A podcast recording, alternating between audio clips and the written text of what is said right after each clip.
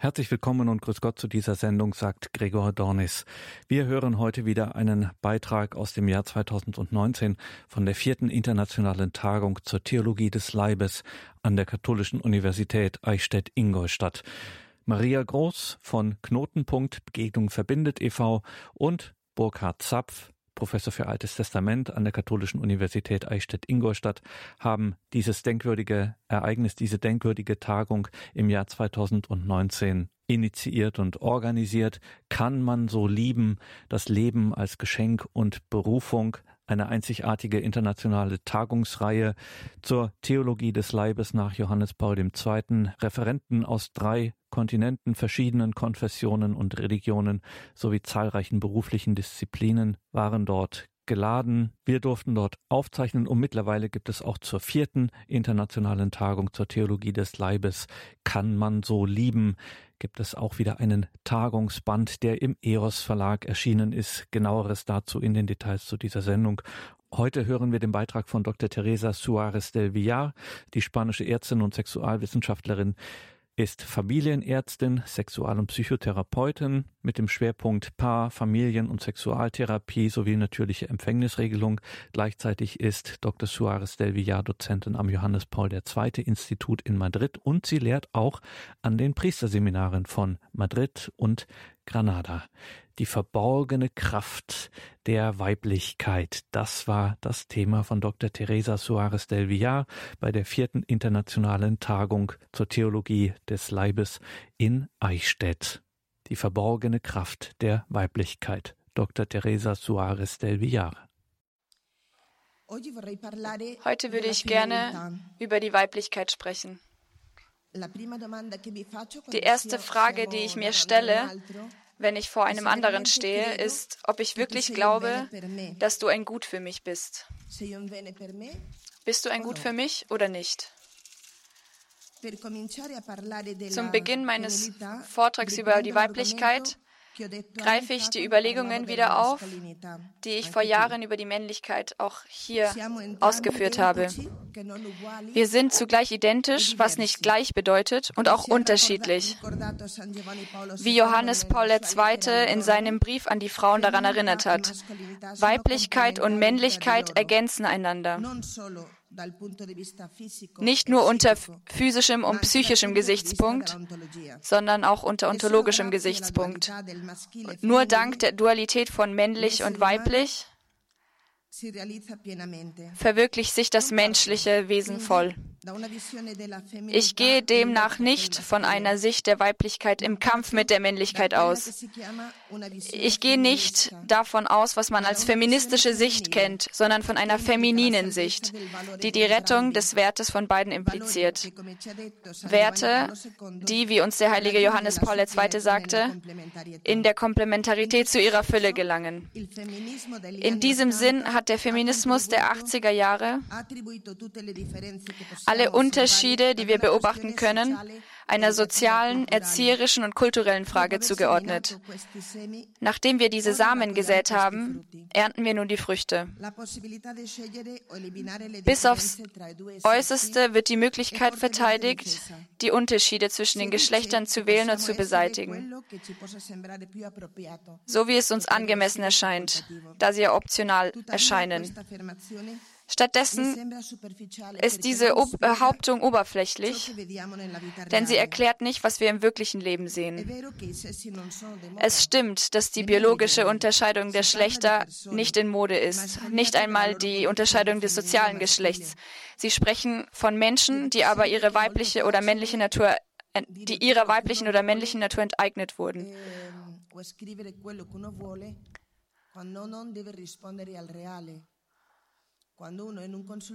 Wenn jemand in der Beratung ist, wenn die Menschen nach äh, zwei Wochen zurückkommen und der Vorschlag, den du, den du machst, nicht hilft, hilft er nicht. Die Wirklichkeit ist starkköpfig.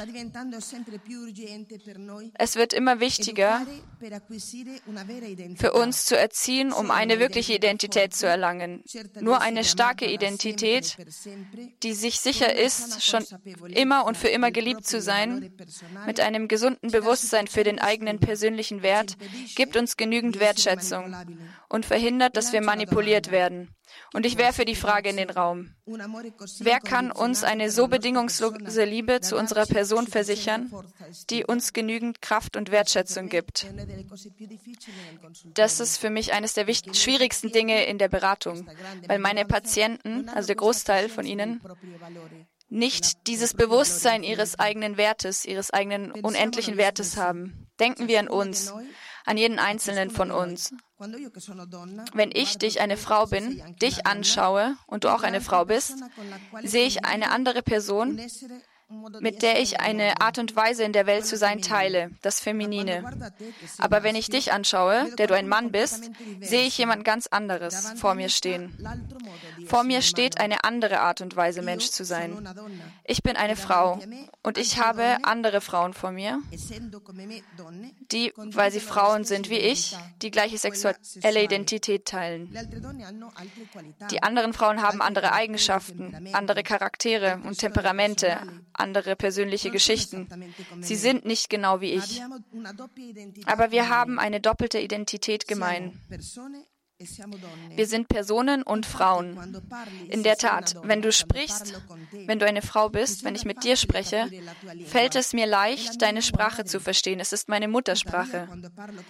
Wenn ich aber mit einem Mann spreche, aufgrund der Tatsache, dass er ein Mann ist und ich eine Frau, merke ich, dass wir eine gemeinsame Identität haben.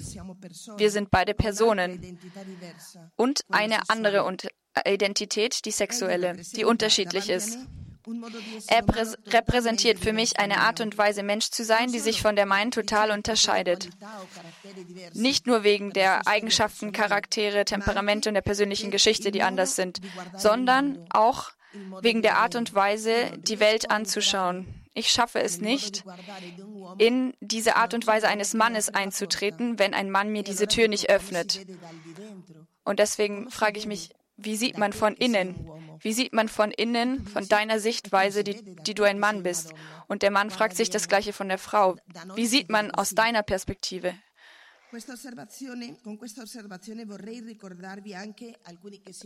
So, mit, diesem, mit dieser Bemerkung möchte ich euch an das Bild mit den Ziegeln erinnern. Silverio Saez, ein sehr berühmter Soziologe in Spanien, schlägt eine Art und Weise vor, um den Unterschied zwischen männlich-weiblich zu beschreiben, die mir sehr interessant erscheint und nützlich, um um zu euch zu sprechen. Unter der Verwendung des Mythos von männlich-blau und rosa-weiblich, der von unseren heutigen Feministen so verschmäht wurde, könnten wir sagen, dass wenn ich zum Beispiel meinen Freund Martin von weitem sehe, dass ich sage, schau, da geht ein Blau. Und wenn ich Maria sehe, sage ich, schau, da ist ein, ein Rosa. Von weitem gibt es diese, diese dimorphe, bimorphe Möglichkeit, rosa oder blau. Aber wenn Martin näher kommt, sehe ich, dass sehe ich gemäß dieses Bildes, sehe ich, dass er eine Art Mauer ist, aus Ziegeln bestehend, die blau sind, aber, also es gibt viele blaue Ziegeln, aber einige Ziegel sind rosa. Und, und rosa, die Maria, also die rosa Wand, Maria, äh, ist aus, besteht aus vielen rosa Ziegeln und einigen blauen Ziegeln.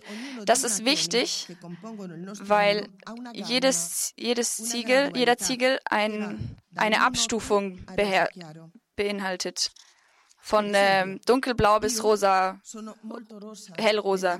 Ich bin zum Beispiel, ich bin sehr hellrosa in meiner dreidimensionalen Dimension des Raumes. Die perfektere dreidimensionale Vision ist blau. Wenn sagen wir, dass ähm, eine Wand rosa ist oder blau, wenn von der Gaußschen Kurve aus gesehen ähm, die Mehrheit der Ziegelsteine blau sind oder rosa. Also wenn ich in meiner Vision also bin ich in meiner Vision hellrosa, in meiner dreidimensionalen Vision verliere ich mich ständig. Ich bringe nie ein Eis mit zum Abendessen, weil ich mich ständig verliere. Aber auch wenn wir, wenn wir eine Reise machen müssen und die Koffer packen müssen, muss ich immer weinen, weil ich immer sage, die Koffer passen nicht in den Kofferraum. Aber wenn ein blauer kommt, eine blaue Wand, dann sage ich, ja, ja, also dann schafft er es auf einmal und ich sage, was, das ist ein Wunder. Nee, es ist kein Wunder, er ist ein blauer. Und deswegen hat er diese dreidimensionale Fähigkeit des Raumes, die ich nicht habe. Kann ich das lernen? Ja, kann ich. Da ich rosa bin, schaffe ich es vielleicht nicht so gut und vielleicht werde ich es nie schaffen. Aber ich kann mich bewegen vom hellrosa zum dunkelrosa blau. Kannst du mir helfen? Denn ich kann es nicht. Mm, Nun würde ich gerne mit euch das teilen, was meiner Meinung nach das Frau sein wertvoll macht und anders macht. Wenn ihr, die mir, mir zuhört, kurz nachdenkt, werdet ihr merken, wie oft wir die Großartigkeit dieses Unterschieds nicht hervorheben. Alles in unserer Gesellschaft kämpft dafür, den Unterschied auszulöschen. Und manchmal wird dabei eine große Gewalt gegenüber den Menschen ausgeübt. Zum Beispiel, wenn man versucht, die biologische Mutterschaft auszulöschen, um einen unvermeidbaren Unterschied zu beseitigen. Lasst uns Leihmütter in Anspruch nehmen, dann bekommen wir das Produkt, ohne die Notwendigkeit unserer beruflichen Laufbahn zu ruinieren, sagen einige der heutigen Feministinnen. Und ich möchte auf diesen Unterschied bestehen, der großartig ergänzend ist. Martin scheint uns ein toller Typ zu sein, weil er Martin ist. Aber wenn wir uns nicht daran gewöhnen, ihn mit diesem weiten Blick anzuschauen, fällt es uns vielleicht schwer,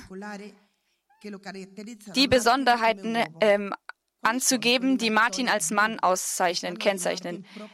Welche sind diese blauen Ziegel, die Martin als Mann ausmachen und so schön sind? Und das Gleiche können wir von Maria als Frau sagen. Welches sind diese blauen Ziegel, die so schön sind und die uns helfen?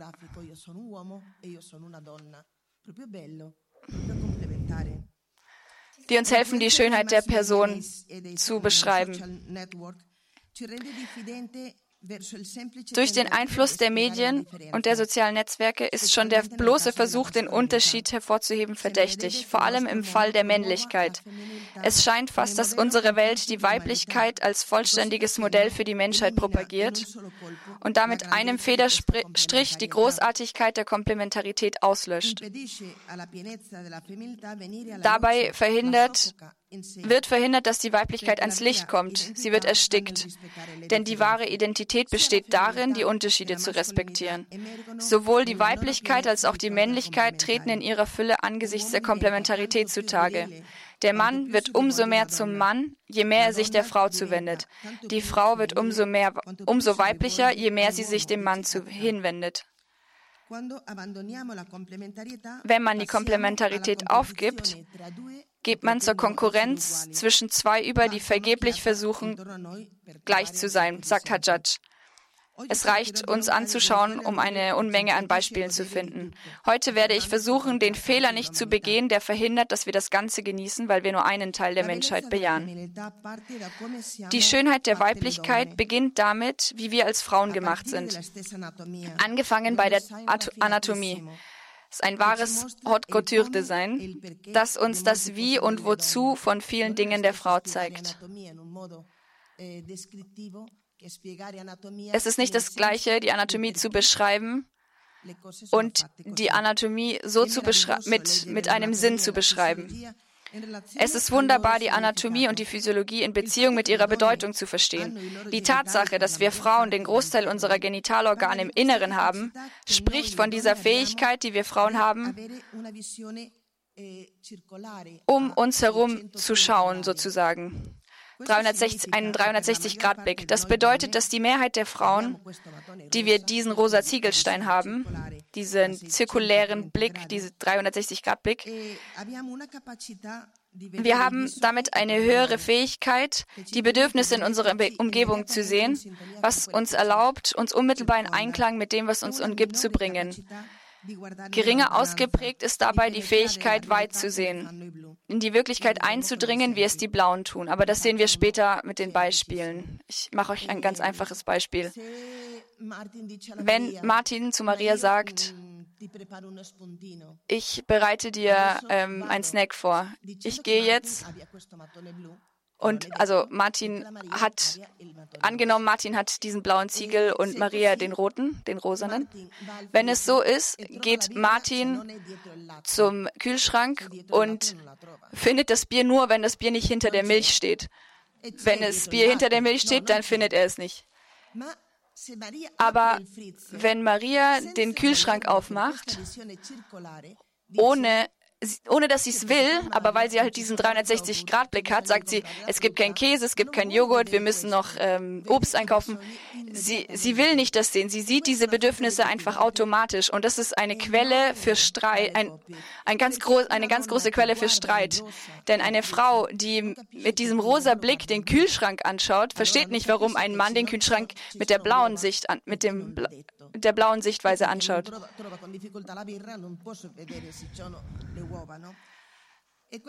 Also, das ist nicht, das ist weder gut noch schlecht, es ist einfach Fakt. Die, die diesen, für die, die diesen blauen Stein haben und die, die diesen rosa Stein haben. Wir müssen lernen, nicht ähm, diese, mit den Unterschieden zu kämpfen, sondern sie zu umarmen. Die Gebärmutter spricht von der Fähigkeit der Aufnahme. Es ist wunderbar zu sehen, wie die Fasern, die sich ausdehnen müssen, von 8 bis 32 Zentimeter, damit ein Baby auf Dauer Platz hat. Die Gebärmutter ist so groß wie eine Faust und muss 32 Zentimeter groß werden, weil da das ganze Kind Platz finden muss. Die Fasern der Gebärmutter sind die einzigen, fast die einzigen, die nicht längsförmig sind, sondern spiralförmig. Und warum ist das so? Weil wenn eine Faser sich sehr ausdehnen muss, wenn sie längsförmig ist, äh, riskiert sie zu brechen. Aber wenn sie spiralförmig ist, öffnen sie sich so. Und das Risiko, dass sie, dass sie bricht, ist weniger groß. Es ist wirklich schön, wie wir gemacht sind. Mit dieser Fähigkeit, also, dass diese Fähigkeit aufzunehmen wirklich in unserem Körper eingeschrieben ist. Die Frau ist das erste Zuhause, der erste Wohnsitz. Jeder von uns hat zuallererst im Schoß seiner Mutter gewohnt, bevor er in seinem jetzigen Zuhause lebte. Die Frau ist jener Teil des menschlichen Geschlechts, der diesen Zugang zum Leben gewährt oder nicht, ähm, wie uns Mario, Mariolina Ceriotti in Erinnerung ruft. Das impliziert eine Öffnung zum Geheimnis, das die Beziehung mit ihrem Körper bestimmt. Die Frau weiß, dass ihr Körper ein potenzieller Träger des Lebens ist. Und dies, obwohl sie sich dagegen wehrt, indem sie auf Empfängnisverhütung zurückgreift. Jeder Zyklus erinnert sie daran, mit einem biologischen Rhythmus, dem man sich schwer entziehen kann, ohne eine wirkliche Gewalt gegen sich selbst auszuüben. Das zeigt sich so offensichtlich in der Tatsache der biologischen Mutterschaft, die die Mutterschaft als ein tertiäres Geschlechtsmerkmal formt und sich außerdem in anderen Bereichen des Lebens äußert und dabei eine deutliche Unterscheidung Mann-Frau schafft. Der andere ist für den Mann immer außerhalb, während er für die Frau auch drinnen, innerhalb ist, mit einem viel stärkeren symbolischen Gewicht, wie uns Hajjaj Hattat erinnert. Die Art und Weise, wie jeder von uns auf die Welt kommt, hat in der Vergangenheit beinhaltet, dass eine Frau es akzeptiert hat, uns in ihrem Schoß aufzunehmen, in ihrem mütterlichen Schoß, dass sie es erlaubt hat, uns in ihr zu tragen, dass sie erlaubt hat, dass sich ihr Körper verändert hat, um uns Platz zu machen in sich, um uns zu umarmen, um uns aufzunehmen. Ich weiß, dass das, was ich mit Fabrizio behaupten werde, für unsere Gesellschaft skandalös erscheint. Er sagt, die Mutterschaft ist die Kraft, die am stärksten spezifisch ist für das Weibliche. Die künstliche Gebärmutter die man verstehen könnte als ein Zubehör der weiblichen Befreiung, erlaubt vielmehr, so sagt er, die Herrschaft der Männer oder zumindest die der männlichen Logik über die Empfängnis. Ein Feminismus, der sich gegen die Mutterschaft richtet, verändert sich schnell in eine Forderung nach Gleichheit, gemäß einer Skala männlicher Werte, die man sich dabei anmaßt und sie verstärkt. Das würde bedeuten, dass die Frau auf ihre eigene Kraft und einzigartige Kraft verzichtet nicht auf ihre Kraft im negativen Sinne, sondern Kraft in ihrem eigentlichen Sinne. Ein Beispiel dafür in Spanien ist das Beharren auf gleichen Rechten zur Mutterschaft für Männer und Frauen. Wenn, wenn man den Frauen 17 Wochen gibt, 16 Wochen gibt, dann soll man den Männern auch 16 Wochen geben. Anstatt das Reale, die Wirklichkeit anzuschauen. Gehen wir, geben wir 32 Wochen der Familie und sie sollen selbst entscheiden, wie sie das nutzen wollen. Denn bis jetzt ist es immer noch so, dass wir Frauen die Brust geben. Die Frauen stillen immer noch. Deswegen sollte es, deswegen ist in der ersten Zeit vielleicht äh, die Hilfe des Mannes auch okay, aber danach ist die Frau zentral. Deswegen ist es ideologisch, diese Tage so gerecht, so gleich wie möglich aufzuteilen, weil das reale Bedürfnis ein anderes ist. Dieser 360-Grad-Blick auf die Wirklichkeit, den die meisten Frauen haben, dieser rosa Ziegelstein ist ein tertiäres Geschlechts sexuelles Geschlechtsmerkmal und bringt mit sich, dass es ihr schwerfällt, die konkreten Bedürfnisse der Menschen um sich herum nicht wahrzunehmen. Ein undankbar, eine undankbar ermüdende äh, natürlich. Wenig wertgeschätzte Arbeit, die Frauen vor ein paar Jahren als zentral ansahen, sogar bis zu dem Punkt, dass sie sie wieder aufgeben konnten, dass sie sie weder aufgeben konnten noch wollten, wie Ceriotti schreibt. Was ist aus dieser Eigenschaft geworden, die wir mit einem tertiären Geschlechtsmerkmal in Verbindung bringen, die also weder Frucht der Kultur noch der Erziehung noch einer Rollenverteilung ist, sondern unserer weiblichen Identität? Der Mythos der Gleichstellung erfordert es, dass die Männer, wie wir, sich der Bedürfnisse, äh, sie, dass sie wie wir die Bedürfnisse wahrnehmen, wie wir Frauen, aber sie haben nicht diesen 360-Grad-Blick. So wie ähm, der symbolisch, symbolisch im selben Unterschied, der zwischen der Gebärmutter und dem Penis besteht. Und wir Frauen, die Frauen ärgern sich, weil die Männer nicht dasselbe sehen wie wir. Ich habe nicht zwei, ich habe drei Kinder, sagen viele Frauen. Ich muss ihm alles sagen. Er merkt nicht, was er tun soll. Es stimmt. Es gibt dabei einen wichtigen erzieherischen Teil. Aber wir können den Unterschied der Art des ursprünglichen Blickes von jedem von uns nicht auslöschen. Aus diesem Grund erscheint es, dass die Gesellschaft die Frauen davon überzeugt hat, dass diese Gabe eine Last ist, die sie an der ersehnten Gleichstellung mit den Männern hindert. Meine Arbeitskollegin arbeitet über das Stillen und ich höre jeden Tag den Streit zwischen ähm, Mütter und Väter ähm, wegen der Kinderwägen. Jetzt muss man einen Master machen heutzutage, um einen Kinderwagen zu kaufen, weil die Reifen müssen so sein und das und dies. Okay. Äh, schließlich kaufen sie dann für ganz viel Geld so einen Kinderwagen. Und wie denkt ihr, dass die Väter das Kind äh, schieben wollen? Von wo aus? Von wo aus wollen Sie ihn anschauen? Das Kind. Sie wollen von vorne das Kind anschauen. Achso, die Väter wollen, dass das Kind nach vorne schaut, weil sie wollen, dass das Kind die Welt anschaut. Und die Mutter will, dass das Kind sie anschaut. Und wieso willst, weil die Männer denken, wieso willst du, dass das Kind dich anschaut? Das kann nicht sprechen. Und die Frau denkt, aber du, wieso willst du, dass das Kind die Welt anschaut? Es schaut nicht die Welt an. Das sind die Streitgespräche, die äh, Mütter und Väter haben. Und das sind, es ist sehr schön, weil es eine, ein Zeichen der Komplementarität ist. Du schaust dorthin, ich schaue hier Seite, auf die andere Seite. Mariolina Ceriotti stellt in einem Buch, das ich sehr empfehle, Erotica y Materna, erotisch und mütterlich, den Konflikt vor, in den uns dieser ideologische Druck gebracht hat. Erotisches Begehren und mütterliche Aufgabe sind in ihrer Sicht die zwei zentralen Dimensionen der Weiblichkeit und in der heutigen Zeit laufen sie Gefahr, auf bedenkliche Weise voneinander getrennt zu werden. Ceriotti spricht von ihnen als die zwei Seelen der Frau. Ich finde es ein sehr schönes Bild die sich auf unterschiedliche Art und in unterschiedlicher Intensität entsprechend der Lebensphasen der Frau ausdrücken. Der erotische Teil, sagt sie, umfasst alle Aspekte der Frau im Zusammenhang mit dem Begehren, der Autonomie, der Selbstachtung oder der Fähigkeit, ein gesundes narzisstisches Fundament aufrechtzuerhalten. Erotik im weitesten Sinn des Wortes, das heißt im sexuellen Sinn, ein sexuelles Wesen zu sein, nicht ausschließlich genital gemeint. Diese Dimension in ihrem positiven Aspekt beinhaltet den Wunsch und das Können einer Frau schön zu sein, ihre Kraft für sich selbst Entscheidungen zu treffen und ihre Projekte voranzubringen, zu realisieren realisieren, ihre Fähigkeit, ihren Körper und Geist positiv anzunehmen und wahrzunehmen.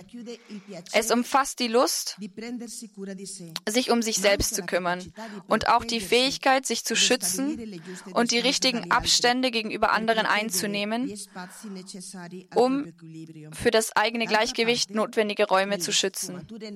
Auf der anderen Seite, in ihren negativen und unausgewogenen Schattierungen können Egozentrismus, Eitelkeit und kindliche Selbstbezogenheit Raum finden, auch in den Frauen.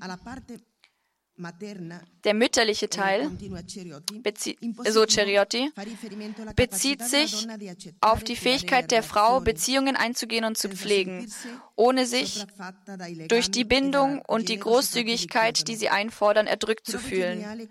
Mir erscheint Ihr Vorschlag des Verständnishorizontes der Wörter erotisch und mütterlich genial. Der mütterliche Teil beinhaltet die weibliche Fähigkeit, sich um die anderen zu kümmern, ihre Sensibilität für die Bedürfnisse, die Kreativität, mit der sie die, die Menschen mit Zuneigung zu nähren weiß, die sie liebt. Auf der anderen Seite befindet sich auch in dieser Dimension der Ursprung einiger destruktiven Aspekte, die sich manchmal in Frauen finden und die sie dazu führen, die anderen Menschen zu kontrollieren, die mit ihr verbunden sind. Ihre wahre Freiheit abzuschlagen oder sie unter Druck zu setzen, indem sie manchmal auf verschiedene, auf verschleierte Weise schwere Schuldgefühle in die anderen einimpft. Aufgrund der Einheit der Person bilden die drei Dimensionen, die physische, die psychologische und die spirituelle, eine, ein Ganzes, eine Einheit, das wir uns als Dreifuß vorstellen können. Dort müssen die drei ausgewogen sein, damit einer nicht zum Nachteil von einem der anderen überproportional wächst. Im Bild von Ceriotti gibt es diese drei Dimensionen nicht, nicht getrennt, sondern sie spricht von diesen zwei Seelen, weiblichen Seelen. John Gray sagt, auf eine sehr sympathische Art und Weise sagt er, in allen Haushalten gibt es einen sogenannten Mr. Fix It All und eine Kommission für die Haushaltsverbesserung. Das ist in allen Häusern so. Die von Männern am häufigsten geäußerste Beschwerde über Frauen ist, dass diese immer versuchen, sie zu ändern. Wenn eine Frau einen Mann liebt, gestern gab es eine Frage im jungen Forum, über diese schöne, diesen schönen Wunsch der Frauen. Also wenn ich jetzt rosa sage, meine ich Frau, wenn ich blau sage, meine ich Mann. Jemand sagt, wenn ich ich, der ich blau bin, ist es nicht so. Es ist total okay. Es ist einfach wichtig zu wissen, was diese beiden Ziegel bedeuten und welches du hast. Wenn eine Frau einen Mann liebt, fühlt sie sich verantwortlich, zu seinem Wachstum beizutragen und versucht ihm zu helfen, die Art und Weise, die Dinge zu tun, zu verbessern.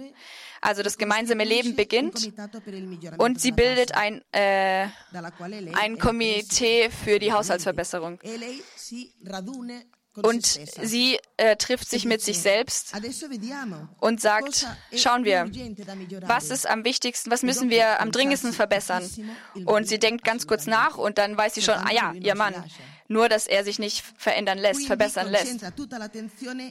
Daher legt sie ihr Hauptaugenmerk auf ihn. Es ist so sehr sich der Mann auch ihrer Hilfe widersetzt, sie lässt nicht locker und wartet immer auf die nächste Gelegenheit, ihm zu helfen oder ihm zu sagen, was er tun muss. Sie denkt, sie hilft ihm, während er denkt, dass sie ihn kontrolliert. Wir machen ein Treffen, wir machen einen Workshop für ein Jahr für Paare, für Partner. Und wir trennen sie einmal im Monat, am Samstag, und einmal sprechen wir über die Unterscheidung zwischen männlich und weiblich. Und wir sagen den Frauen, nur für eine Woche kritisiere ihn nicht. und gib ihm keine Ratschläge, dass er Haare schneiden soll oder dass er das andere, das was anderes kaufen soll oder dieses Komplex, das wir haben, wie man die Dinge machen sollte, sondern für eine, nur für eine Woche sag ihm nichts und schauen wir mal, was passiert. Häufig, dann, wenn wir uns im nächsten Monat treffen, sagen einige Frauen, nach drei, drei Tagen sterbe ich fast, ich kann nicht. Und ich sage meinem Mann, es ist mir egal, ob es ein Reitschlag ist oder nicht, aber ich muss es dir sagen, es reicht. Nach drei Tagen. Sie schaffen es nicht, ohne das, also diese Dinge nicht zu sagen. Fast sterbe ich, sagen sie. Das gibt's doch nicht. Also es lautet die Frage, könnten wir diese Unterschiede als Quelle von Reichtum und Attraktivität leben? Wir werden sehen, dass wir nicht nur strukturell anders sind, sondern dass wir als Männer und Frauen auch unterschiedliche Sprachen sprechen. Fragen wir uns also, ob wir die spannende Aufgabe versuchen wollen, die Sprache des anderen zu lernen, vor allem um den anderen zu genießen, um die Komplementarität zu genießen. Oder werden wir weiterhin streiten und verteidigen, dass es nur eine gültige Sprache gibt, die natürlich die unsere ist. Es ist paradox, dass es oft so schwer ist, mit diesem Unterschied umzugehen, der uns die Türen zu einer unglaublichen Welt öffnet, der unerlässlich ist, um als Männer und Frauen zu wachsen und der grundlegend für unsere persönliche Verwirklichung ist. Gemeinsam zu gehen, ohne vor der Verschiedenheit zu fliehen, kann ein großes Abenteuer sein, wie es mit allen Schwierigkeiten ist. Wenn wir die Unterschiedlichkeit nicht mehr als Problem, sondern als Chance sehen.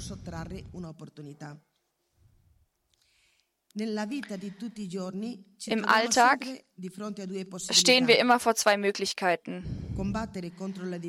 Entweder kämpfen wir gegen die Verschiedenartigkeit, die uns verletzt, die wir nicht verstehen, oder wir fragen uns, was kann ich von dem lernen, was ich nicht verstehe, von dem, was mir so schwer fällt an dir. Aufgepasst, ich sage nicht, dass wir dem anderen immer recht geben müssen, sondern dass der Unterschied sich in eine Gelegenheit zu Reifen verwandeln kann, um zu wachsen zu lernen und über meinen Tellerrand hinauszugehen, hinauszusehen. Wenn ich nicht gegen die Verschiedenheit kämpfe, sondern sie als eine Möglichkeit nutze, wenn ich versuche zu verstehen, wird mich das zu einer flexibleren Person machen. Die Verschiedenheit wird dann zu einem Geschenk werden, weil sie mir jene Aspekte bringt, die ich brauche, um meinem eigenen Leben Einklang zu geben, um in eine unerwartete Welt einzutreten, die vollständiger ist, weniger voreingenommen. als wenn ich alleine in meiner persönlichen und eigenen Sicht bleiben würde. Und ich wiederhole, ich spreche jetzt nicht von sozialen Unterschieden im Allgemeinen oder, oder von persönlichen Vorlieben, sondern davon, was du als Mann, sondern was ich als Frau von dir als Mann lernen kann, auch wenn sich dein Beitrag für mich manchmal wie ein Schlag in die Magengrube anfühlt. Wenn wir an unsere Geschichte denken, ist es wahr, dass wir viele, sehr viele Situationen der Ungerechtigkeit erfahren haben als Frauen. Aber mir scheint, dass das, was sie uns als sexuelle Befreiung verkauft haben, besonders im Fall der Frauen, wahrlich ein Betrug gewesen ist. Denken Sie einen Moment nach. Worin liegen unsere Privilegien? Die eines jeden Geschlechts. Wo sind, wo sind unsere spezifischen Privilegien als Mann und als Frau? Worin nehme ich mich als einzigartig wahr? Welche sind die weiblichen oder männlichen Fähigkeiten oder Eigenschaften, die eine Stärkung erfahren haben oder befreit worden sind durch diese berühmte sexuelle Befreiung? Und wie hoch war der Preis, den wir bezahlen mussten? Ich behaupte, dass Männer und Frauen unterschiedliche Sprachen sprechen, weil es eine Tatsache ist, die wir täglich erleben und genießen können. Wenn wir uns dazu entscheiden, die Sprache des anderen zu sprechen, die nicht unsere Muttersprache ist, die wir aber ziemlich gut verstehen können und einige Leute sprechen sie auch ohne Akzent, werden wir sehr unnötig, viele unnötige Probleme vermeiden. Aufgrund der unterschiedlichen Ausdrucksstärke dieser Geschlechtsmerkmale, der unterschiedlichen Art, wie Männer und Frauen sprechen, sind wir Frauen eher explizit im affektiven Bereich und implizit im sexuellen Bereich. Und die Männer, deswegen diskreditieren Männer häufig ihre Frauen emotional. Ich weiß nicht, warum du so tust. Du machst aus einer Mücke einen Elefanten. Du bist total übertrieben. Und das distanziert die Frauen. Es verletzt sie sehr. Die Männer machen es nicht aus Bosheit, sondern weil sie auf emotionaler Ebene auf eine andere Art empfinden. Was könnte helfen? Versuche dich in die Lage des anderen zu versetzen. Suche in deinem Wörterbuch, was, was, suche in deinem männlichen Wörterbuch, was sie auf weiblich sagt. Und du, wenn du ein Mann bist, versuch, das zu umarmen, was sie fühlt, ohne ihr Recht geben zu müssen, wenn du nicht einverstanden bist, aber sie einfach anzunehmen, zu umarmen. Es kann dir übertrieben erscheinen, aber sie leidet. Und das ist ihr nicht egal, weil du sie sehr liebst. Und wir Frauen müssen lernen, die Tatsache, dass wir es anders sehen, nicht zu dramatisieren. Und unser Bedürfnis, umarmt zu werden, so wie wir sind, einzufordern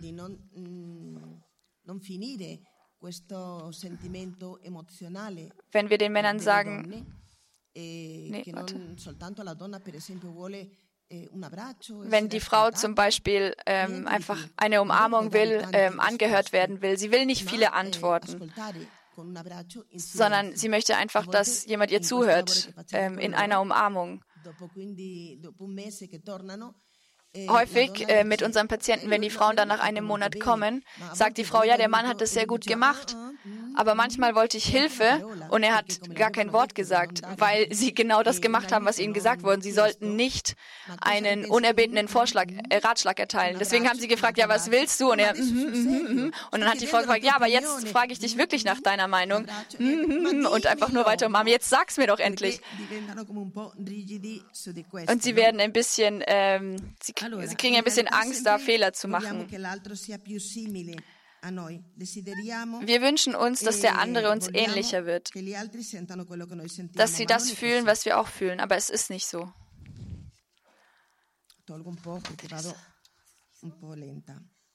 Ich äh, überspringe ein bisschen. Ein anderer Unterschied besteht darin, wie wir die Gesten ähm, einsetzen. Für uns Frauen gilt jede Geste.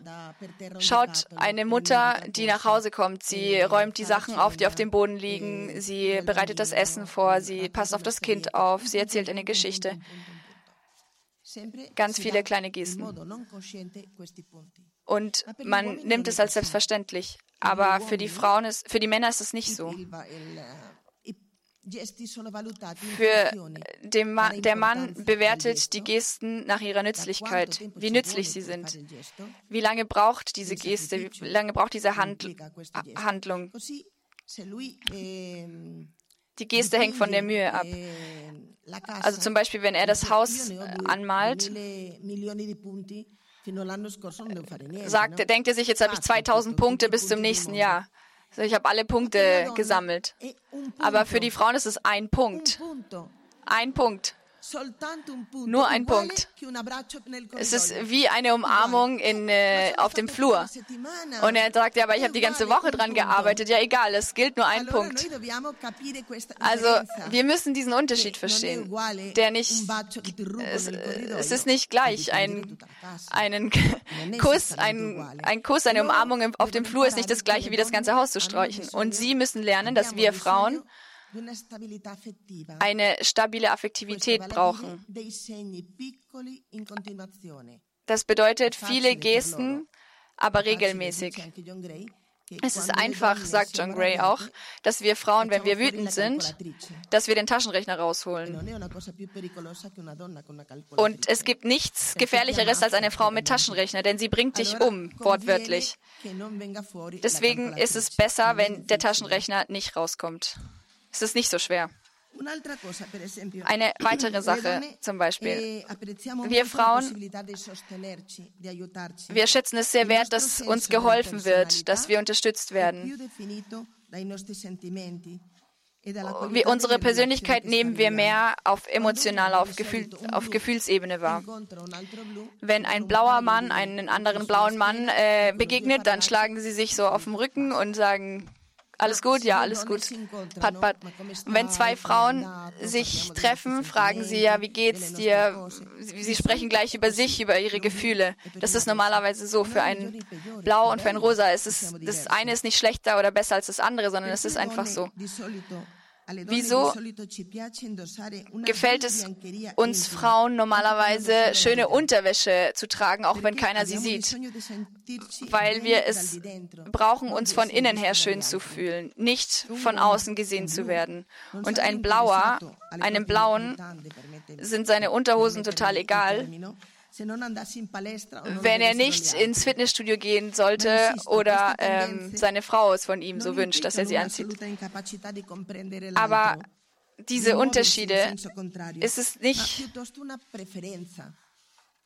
Das bedeutet nicht, dass wir uns gar nicht verstehen können. Wir können lernen, wir sollen, wir müssen lernen, uns zu verstehen. Alle Frauen denken, oder wir Frauen denken normalerweise, dass die Gesten wertvoller sind, wenn sie spontan sind. Wenn ich mache, wenn ich das zwölfmal mache, denkt mein Mann, bis, wenn er ganz blau ist, dass ich erkältet bin, während ich das eigentlich mache, weil ich eine Umarmung will. Und ich kann es 200 Mal sagen. Und er versteht es nicht. Und wenn ich das zu einer Frau mache, fragt sie mich, was ist los? weil sie rosa spricht wie ich. Aber wenn er blau spricht, dann wird er an eine Erkältung denken und nicht daran denken, dass ich jetzt eine Umarmung brauche. Also, warum sollten wir wütend werden über diese Unterschiede? Die Unterschiede sind kein Problem mehr, wenn wir verstehen, dass sie niemals aus der Welt zu schaffen sind. Wir sollten versuchen, sie zu umarmen. Sie werden immer existieren. Eine Frau, die wenig Kontakt zu ihren mütterlichen Aspekten hat, läuft Gefahr, die Beziehungen nur im Blick auf ihren Nutzen zu leben. Der erotische Teil hat, wie wir bereits gesagt haben, mehr mit der Selbstfürsorge zu tun und der mütterliche Teil der, mit der Hingabe. Beide Seelen definieren die Frau. Man kann keine der beiden beseitigen, ohne die Ganzheit von dem, was eine Frau ist, zu denaturalisieren.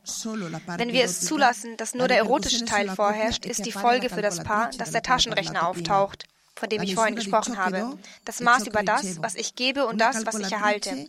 Ein Taschenrechner, der Sekunde für Sekunde das Geben und Nehmen reguliert auf eine sehr hässliche und erstickende Art und Weise. Und das kommt oft in einer egozentrischen Haltung zum Ausdruck, in der Geduld und Fähigkeit zur Vergebung fehlen. Der Anspruch, die Ungeduld und das Nützlichkeitsprinzip sind Risiken der weiblichen Persönlichkeit, wenn die narzisstischen Aspekte nicht mit dem gesunden mütterlichen Aspekt in Einklang gebracht wird. Auf der anderen Seite machen Frauen mit einem übertriebenen mütterlichen Geist den Mann zum Kind. Sie infantilisieren sie. Und das hat negative Auswirkungen auf die Sexualität des Paares. Es führt auch zu Schwierigkeiten in der Sexualität der Paare. Ich mache ja Paartherapie und unter den Schwierigkeiten, den sexuellen Schwierigkeiten, haben viele mit dieser Sache zu tun, also in Bezug auf die Frauen, dass sie eine zu große, zu entwickelte Mütterlichkeit ausleben. Eine Frau, die die beiden Aspekte harmonisch lebt, die weiß, welche Farbe ihre eigenen Ziegelsteine haben und welche die ihres Mannes, verwandelt sich in eine gute Begleiterin für den Mann, weil sie fähig ist, sich mit ihm zu identifizieren, seine Sprache zu verstehen, ohne sie nachzumachen. Sie freut sich über ihre Weiblichkeit aufgrund dieser Verschiedenheit die aufgrund der Komplementarität, die mit sich gebracht wird dadurch. Sie ist eine gute Mutter, weil sie ihnen einen guten Vater sein lässt. Sie ist eine gute Liebhaberin, weil sie fähig ist zu geben und zu empfangen. Eine Frau mit diesen beiden Seiten im Einklang muss sich nicht mit dem Mann, dem Mann gegenüber verteidigen. Sie weiß um ihren Reichtum und kann ihn dadurch genießen. In der Frau vereint die Zuneigung Intelligenz, Willen und Gefühle. Es ist, als ob diese drei Dynamismen durch ein gewisses affektives Zentrum miteinander verbunden wären, das wir Herz nennen können. Dieses Herz erlaubt es jedem Dynamismus, sich gemäß einer Ordnung sich gemäß seiner Gesamtheit auszudrücken, gemäß einer Ordnung und einer Hierarchie. Die wichtigsten Dynamismen sind diese physischen, spirituellen, psychologischen, die uns am menschlichsten machen. Ich hoffe, dass nach und nach, dass wir uns dazu helfen können, die, die Schönheit dieser Unterschiede zu genießen. Teresa Suarez del Villar war das bei der vierten internationalen Tagung zur Theologie des Leibes. Kann man so lieben? Das Leben als Geschenk und Berufung. Liebe Hörerinnen und Hörer, schauen Sie unbedingt in die Details zu dieser Sendung auf horeb.org. Dort finden Sie einen Link zu dem im EOS Verlag erschienenen Tagungsband zu dieser vierten internationalen Tagung zur Theologie des Leibes. Kann man so lieben? Das Leben als Geschenk und Berufung. Wir mussten diesen Vortrag für diese Sendung kürzen. Auch deswegen dieser Hinweis auf den Tagungsband kann man so lieben. Das Leben als Geschenk und Berufung. Beiträge der vierten internationalen Tagung zur Theologie des Leibes in Eichstätt.